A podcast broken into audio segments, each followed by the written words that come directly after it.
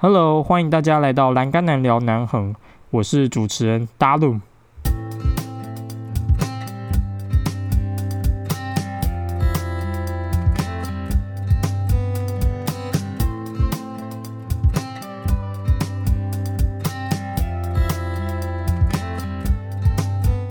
Today's episode is gonna be fascinating and unlike any other, as this is my first time to host my podcast entirely in English, and now it's January 24th, 2021. It's also my 25th birthday. Time passed by really so fast, and today's episode also means somewhat my birthday gift for myself, so I deliberately choose a topic that I strive to accomplish time affluence. And on the other hand, how can I benefit myself from countryside lifestyle in order to create more abundance of time? And let's find out in the later part of this episode. Believe it or not, you know what? As soon as we get to 25, we start to feel a sense of urgency that we should do something that we didn't or couldn't do in the past. Everyone has his or her own to do list, and we also yearn for accomplishing those goals when we are older and we can sit back and look back and say, hey, we have done this, we have done that, and whatsoever. And honestly, to tell you, this is, I mean, host my podcast entirely in English is one of my lifetime goals. So I try to accomplish that when I soon turn to 25. And I hope really I can conquer this slump. However, the majority of people keep saying we don't have that much time to fulfill our lifetime accomplishments or we don't have that much time to complete my lifelong task. Why? Because of the appearance of smartphone. Really, bothering us in terms of wasting our time and really exhausting our minds. Just think about how we spend our leisure time currently. Although we have more leisure time than we did 50 years ago, leisure time has never been so relaxing as our expectation because of the rising appearance of our screens, the smartphones, which really distracts our mind and forces us to be disconnected with our minds and really slices our time. And this majority of time is sliced to tiny chunks. This phenomenon is newly coined time confetti, which I firstly saw in the website called Behavior Psychologist, set up by Dr. Whillans in Harvard Business Schools. And this website also breaks down some interruptions, some tiny habits we would possibly spend in our leisure time. So imagine you only have five minutes to take a rest. Within this five minutes, you could possibly check two emails, 30 seconds, responding one Facebook post, 30 seconds, and then reply to the most beloved one for yours, two minutes, and then check one Instagram notification. Well, 30 seconds, and currently you realize these four minutes are just gone, and suddenly you realize you only have one minute to do things outside your smartphones. So it is better to hear, to listen to my podcast than spending this time on these meaningless things, don't you? After taking a hard time learning the new concept of time confetti, let's take some time to relax and see the most beautiful cover in this cover story time.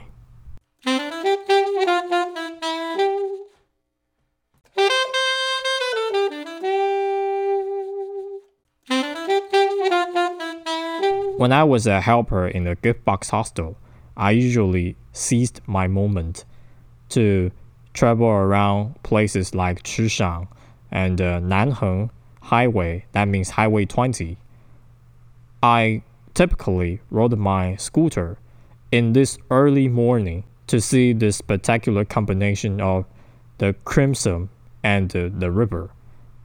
A lot of people rarely know what crimson is. Crimson means red, C R I M S O N. Yeah, it's a hard word. In the Eastern culture, the break of dawn means to organize a thing in advance. So we usually think of the future career and the future goal in the morning. I don't know if there is a scientific proof showing we have a better consequence to think a big picture in the morning, but it's better to do so than in other period. The first time I got really into topics related to time management or time confetti is because of one of my friends Frances Lee, who recommended me one of her favorite podcasts called The Happiness Lab. In the Alarm Clock Trolls episode back in May, the host invited a well regarded writer to describe his typical time usage in a day. And this writer has six best selling books currently. He said he would spend only four hours concentrated on his work and the rest he would take it as a time affluence specialist. He says he will spend some time having a dinner with his kids or families, he will read some books, and he will sleep at 10 or 11. Wow, what a comfortable day he has. Actually, my lifestyle in countryside is similar to the seemingly radically religious ideology portrayed in the Alarm Clock Trolls episode. And this concept is also coined by this writer. Well, actually, I spend my time or live my life in a way or in accordance with this writer's belief. He points out it's not laziness to create free time for yourself, but a matter of ability. So we also have to create the ability of creating our time for free. Yeah, that's true. When we think about the consequences of this relationship, it starts from the capitalism. Just because those who empower possess an abundance of money, we are destined and forced to follow their rules in order to get paycheck. That is not worth it. Just like him, I now also work for four hours a day intensively, and then the rest I will spend this time coming up with much more creative ideas for my podcast. And this episode is one of them. Hosting my podcast entirely in English. so you see the beneficiating I was to utilize this free time to come up with much more creative ideas for my podcast so now you can start following our suit and join our group. Create a bit of free time for yourself, not totally controlled by your owners and your bosses and your employers and whatsoever. Just create a bit of free time for yourself, for your health, for your friend's health, and for your parents' sake or your, for your family's sake. Be a bit of ego at this point.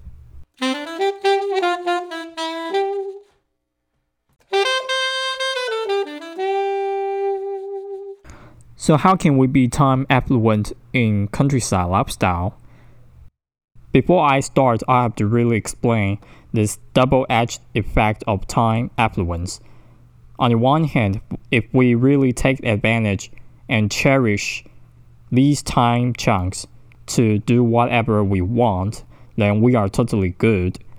However, on the other hand, if these precious time or excessive time chunks are squandered by ourselves, then we are totally in deep trouble. Rural places feature the natural beauty and leisure lifestyle. So, how can we use and capitalize on these advantages with time affluence? If you are a lover of painting, skateboarding, mountain hiking, and whatsoever, you are definitely a perfect fit of countryside Migrators from rural places can transform what they witness, what they learn from the beauty of the nature into their next and their specialties. Secondly, the most radical point, in my personal opinion, to choose a part time job instead of a full time. If you really devote yourself to creative content, then you'd better choose a part time job that suits you to create more creative ideas for your own. Subsequently, capitalize on the materials you have composed in rural places so far to get connected with the globe. For example, I promote myself to participate in European Forum Alpbach 2020 sponsored by Lung Yingtai Cultural Foundation with my special background locally in Taiwan as a countryside teacher. What's more, as photography means the world to me, I utilized photos taken in Highway 20 to participate in various kinds of photo contests around the world, and I will keep doing so in the future.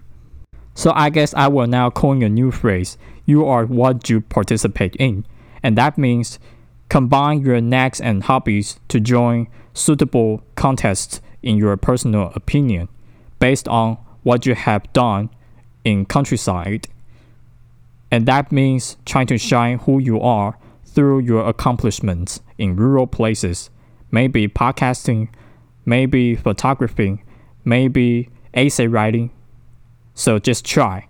Keyword trying. Well, I guess it's now the time to wrap up this episode, and I really hope everyone listening can be inspired by this meaningful content and can really stay away from the dramatic consequences of time confetti affected by our smartphones and technological devices and try to create time affluence through your precious leisure time or taking some time to listen to my podcast. And I finally feel very thankful for those who support me until this moment without feeling asleep. I'm glad to get over this hump as I complete my first ever English episode for myself. Now you can start to search for your lifetime achievement just like what I'm doing now. If you really like my podcast, subscribe my podcast in Apple, Spotify, or Google Podcasts. Just search for copy and paste for my Chinese characters and sit back and relax and enjoy the upcoming episode.